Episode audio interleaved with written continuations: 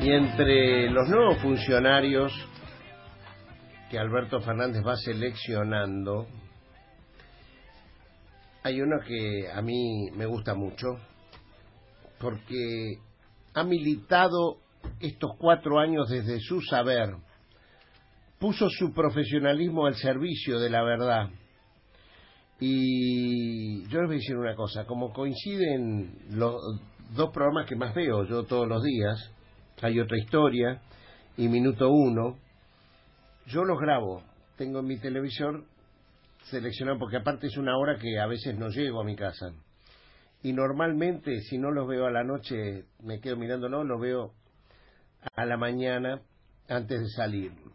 No leo casi el diario ya, leo, miro esos dos programas, el editorial de Rosario, indispensable para mí a esta altura.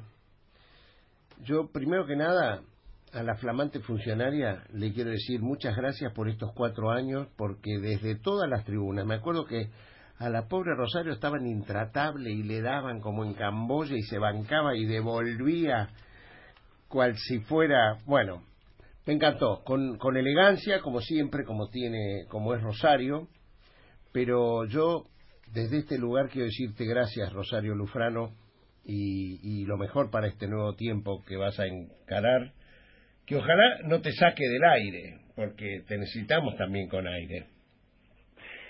Eduardo, buen día y, muchas gracias por tus palabras. Eh, creo que en realidad hemos sido muchos los que tomamos conciencia de que era un tiempo difícil, eh, que se iniciaba el 10 de diciembre de 2015 con un proyecto que iba a dejar afuera a muchos compatriotas y que iba a destruir muchas de las cosas que se habían conquistado y lamentablemente no nos equivocamos en esa instancia. Y desde cada uno desde el lugar que tuvo a mí me tocaron obviamente los medios. Pude por lo menos explicar como vos decís cada uno a su modo y con este pensamiento lo, lo que había que seguir haciendo que era resistir o, o tratar de que muchos argentinos entendieran que eso era malo para el país no, no importa tu punto de vista, tu pensamiento político, nos iba a dejar un país en las condiciones en que ahora está. Había que intentar frenar eso, ¿no? Y bueno, cada uno lo hizo como pudo. Así que gracias por tus palabras. No, muy gracias. Es yo, gracias a vos, porque eh, a veces, discúlpame, no es lo mismo que en el mismo medio lo diga yo que que lo diga vos, Rosario por una sencilla razón, que vos entras a un público que quizás yo no entro. Y lo importante era entrar a ese público donde vos llegabas. Y yo lo único que pido, Rosario, es que la, la funcionaria no mate a la periodista, ¿no? bueno, no, ¿Tenés resuelto ese tema? No, no tengo resuelto ese tema, no sé si se puede hacer todo, pero bueno, vamos a, a intentar este yo sé que hay muchos que me piden seguir con, con el programa Hay otra historia, donde yo digo que ya hay otra historia, afortunadamente, y vamos a ver si se puede hacer eso. ¿Qué es? Lo vamos a, hablar con el equipo. Contame la historia, la historia que, que hay. Mira, hay una historia que incluye, ya con eso tenés una historia diferente, porque hay una historia que empieza a mostrar y lo había adelantado el presidente Alberto Fernández en su campaña y creo que fue muy claro, contundente y las palabras de Alberto Fernández en el marco de su asunción en el Congreso sonaron en significado y significante con lo que millones de argentinos queríamos escuchar. Es decir, un, un país donde nunca más tengamos que soportar eh, meternos en esos sótanos de la democracia que lo que hacen es tener menos democracia, esos vernáculos. Pensaba en informe para ciegos del sábado, ¿no? E, esa, ese complot subterráneo que sucede en una especie de fantasía de la ciudad donde se tejen eh, estas oscuridades, estas cloacas, estas ratas que transitan y donde es absolutamente permitido por el propio gobierno que administra el Estado. Esto es lo más eh, tremendo. Eh, es decir, bueno, tenés dos dimensiones. Acá tenés la misma dimensión con dos caras.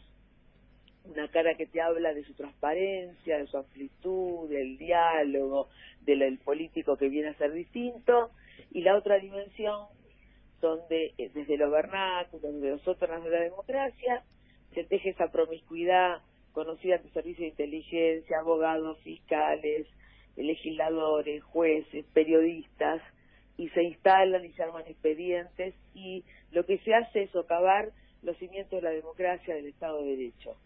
Cuando tanto salimos a decir, tenemos menos democracia, no podemos seguir permitiendo vivir en una sociedad sin Estado de Derecho, te decían, son unos exagerados, eh, dicen esto porque eh, son opositores.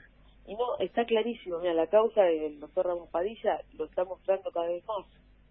Y aparecen más nombres, porque ahora Galicio, eh, que como arrepentido, lo que empieza a ver son nombres que de los que siempre sospechamos y ahora ya están en un papel. Eh, es muy importante entender que se nos limitan eh, nuestra democracia. Y eso no podemos permitir más. Alberto fue muy claro, el presidente de la Nación. Dijo, nunca más. Y cuando digo nunca más es nunca más. Ahora, claro, empecemos a pensar juntos, si querés, cómo resuena ese nunca más. ¿Dónde resuena y cómo se va a reaccionar a ese nunca más? Y sí, y sí. A ver, te una pregunta, porque a mí me gustó, no, no, no, no lo voy a hacer público, pero un amigo en común que tenemos con Rosario, Pepe Albistur, me manda un audio muy lindo de Rosario, va, un audio donde Rosario plantea este, la necesidad de comunicar de alguna manera, de, de, tener una comunicación respecto a las medidas que se están por tomar en estos días, en estas horas. Estamos hablando de las retenciones, estamos hablando de, de los impuestos a los bienes personales, ¿no? y, qué te parece que habría que que eh, eh, estamos empezando en la comunicación. ¿Cómo, cómo, ¿Cómo podríamos llegar de acá al, a los días que hay que tomar la decisión, que será el miércoles de la semana que viene en diputados y la semana siguiente en senadores, ¿no?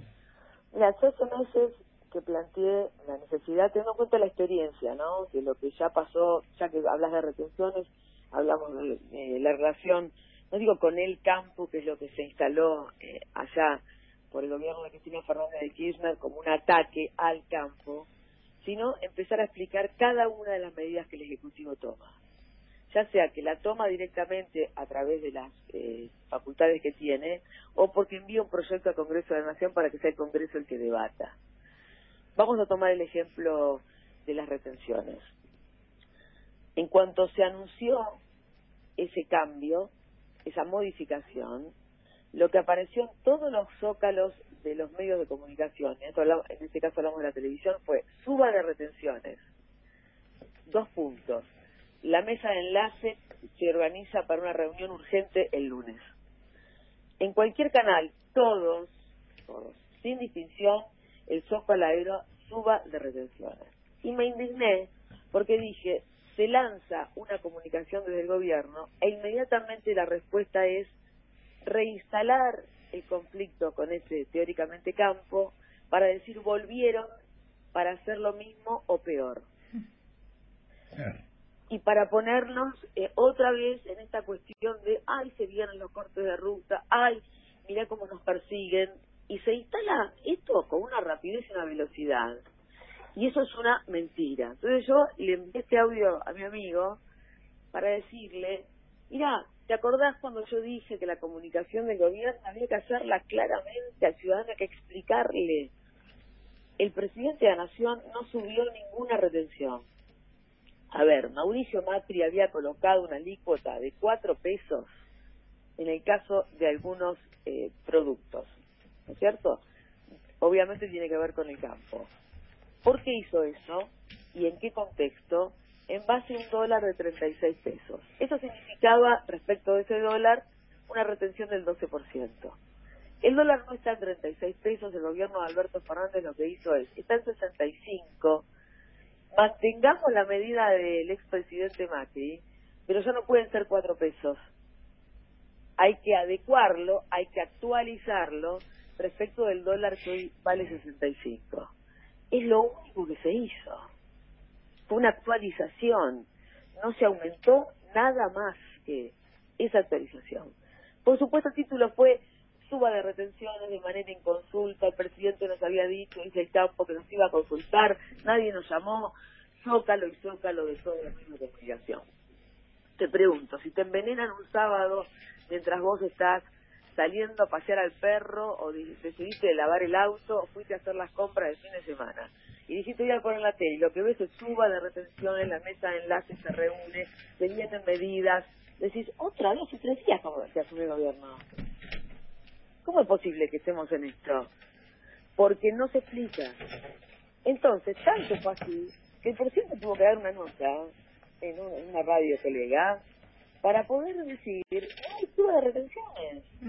Se hizo lo que estaba eh, decidido por el presidente Macri. Ahora, ¿tiene que hacerlo el presidente de la Nación? En una entrevista un domingo para que quede claro.